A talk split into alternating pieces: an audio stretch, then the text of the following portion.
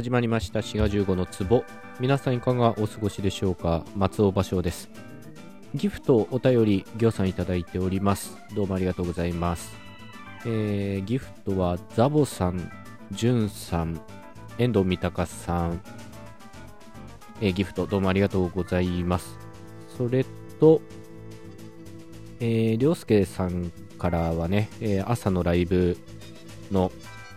報告というかね、え、感想も添えてギフトいただいております。ありがとうございます。えー、それと、えー、たくさんいただいてるんですね。えー、田淵瀬名さんも、えー、アンサートークありがとうございました。良いお年をお迎えくださいということでね、えー、無事迎えられました。ありがとうございます。えー、ふみつきチロルさんもギフトとメッセージいただきました。今年から聞き始めたのですが、しもう一回、えー、今年から聞き始めたのですが、ちがさんの番組に出会えて感謝です。新年からの配信も楽しみにしています。良いお年をお迎えください。はい、無事迎えることができました。これ年末のメッセージが多いんですね。はい、ギフトと一緒にいただきました。ありがとうございます。えー、それと、ハッシュさん。えー、コラボまたやりたいですね。えー、志賀さんの山歩きの話など聞いてみたいな。来年、来年中か今年です。えー、今年もどうぞよろしく、良いお年を。すごい、本当に年末のメッセージが溜まってたってことですね。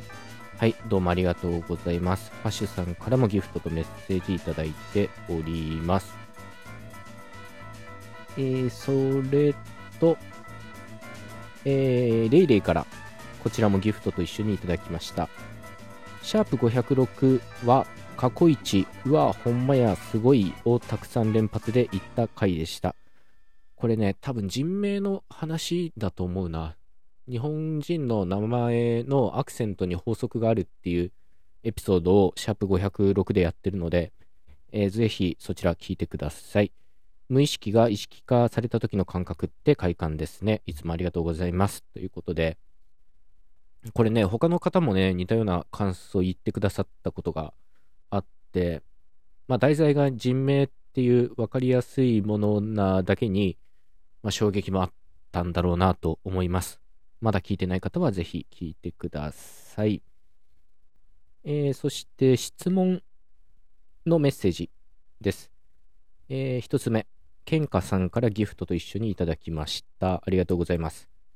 大きい買い物っていうからマンションとかと思いきやドライヤードライヤーと本棚っていうので想像との違いに笑ってしまいました。これあれですね、クリスマスプレゼントがうんぬんかんぬんっていう話ですね。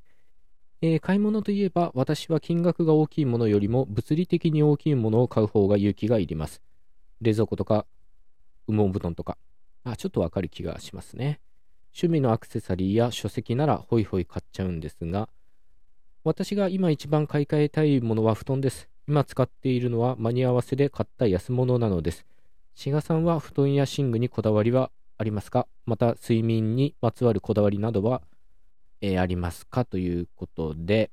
はい、ケンカさんお便りどうもありがとうございます。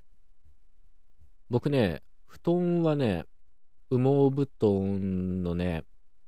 まあいいものを使ってるんですよ。もらい物なんですけどね。まあ、世界変わりましたよ。すっごいあったかいですね。まあ、今更言うことでもないですけど、まあ、羽毛布団はいいものを使わせてもらってます。で、敷布団というか、マットレス、まあ、敷く方の方はですね、うん、まあ、買い替えるタイミングがあったので、こっちも買い替えたんですよ。なんか点で支えるみたいなやつ。まあいいのかどうかちょっとよくわかんないですけど、それを使っています。で、枕も、まあこれもちょっと買い替えるタイミングがあって買ったんですけどね、まあベストではないなっていう感じはすごくしててですね、多分もっといい枕があるなと思って毎日寝てるので、まあオーダーメイドとかね、まあ枕に限らずですけどできるので、そういうのをやってったら変わるのかなとも思うんですけど、まあ、寝られないわけじゃないんでね。まあそういったわけで、寝具のこだわりっていうか、まあ、羽毛布団はやっぱりいいなっていう感じがしております。で、それ以外で言うとね、僕は寝るときね、まあ、ラジオを聞きながら寝るんですけど、まあ、ラジオって言っても、その深夜ラジオの、なんて言うんですか、まあ、ポッドキャストでまた配信してるみたいなのがあるんですよね。まあ、もっと具体的に言うと、爆笑問題カーボーイを、まあ、ポッドキャストで流しながら、まあ、お休みタイマーを使って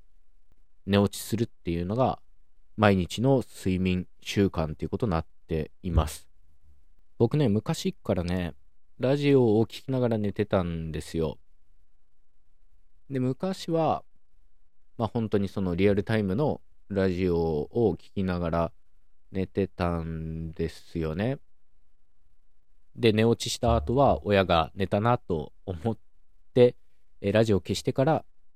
まあ親は布団に入るみたいな、そんな感じだったんですけど、まあ今はスマホでラジオが聴けるし、そのタイマーっていうのもあるんでね、えー、便利になりました。このラジオトークもね、そういうお休みタイマーみたいなのがあればいいんですけどね。というわけで、僕の睡眠事情としては、羽毛布団を使ってて、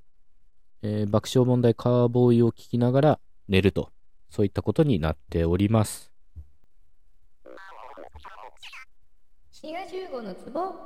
もう一つ質問のお便りをいただいております。こちら、ビフさんからギフトと一緒にいただきました。ありがとうございます。シャープ507の考えるアシ君って何でしょうというお便りで、これサムネのことですね。多分ね、シャープ507もこういう風にお便りに回答するっていう回だったと思うんですけど、その番組じゃないや、エピソードのサムネにキャラクターが2つ、まあ、載ってるんですよね。で、今回も同じサムネにしています。で、思うつぼくんっていうのと、考えるあしくん、かっこ下仁田ネギっていうのがいてですね。まあ、これは一応ね、番組オリジナルキャラクターっていうことにしております。で、このサムネが聞いてる媒体によっては、エピソードごとにこう、変わるっていうことになってないと思うんですけど、まあ、ラジオトークとか Spotify だと、サムネが見えるんじゃないかと思います。まあ、Twitter にもね、同じ画像は上げとこうと思いますけど、一応この番組の、えー、キャラクターとして、思うつぼくんっていうのを、まあ、作ってるんですよね。本当にキャラクターを作ってるだけで、それを使ってどうこうっていうのは特にないんですけど、思うつぼくん、つぼをモチーフにしたキャラクターがいて、で、それの相方っていうかね、ガチャピンとムックとかね、なんかそういう相棒的なものがいてもいいかなと思って、えー、考えるアシ君っていうのを作りました。このアシっていうのはアシスタントの足も、えー、かかってるっていう解釈でいけると思います。ただね、この足っていうのは馴染みがないっていうか、うまく書けないので、えー、もうネギにしました。まあ、思うツボにしろ、考える足にしろ、そういう慣用句をモチーフにキャラクターを作ってるんですよね。で、もともといる思うツボくんっていうのは、まあ、いろんなことを思うツボでで、新しくできた考える足くんっていうのは、人間とは考える足であるっていうね、まあ、格言がありますけど、それを真に受けて考えることを始めた足。だけど本当は下仁田ネギだみたいなね。まあそういった設定でやっていこうかなと思います。まあ、番組キャラクター作ったのはいいんですけどね、これが今んとこ活躍してるのはサムネだけですので、まあ番組グッズとかね、多少ありますけど、もうちょっとね、うまく使えたら楽しいだろうなとは思うんですよね。まあそういったことはおいおい考えるとしてですね、えー、キャラクターがまた加わったということで、どうぞよろしくお願いします。というわけで今回はお便りにお答えいたしました。また次回のエピソードでお会いいたしましょう。番組フォローも忘れずよろしくお願いします。お相手はシガ15でした。またね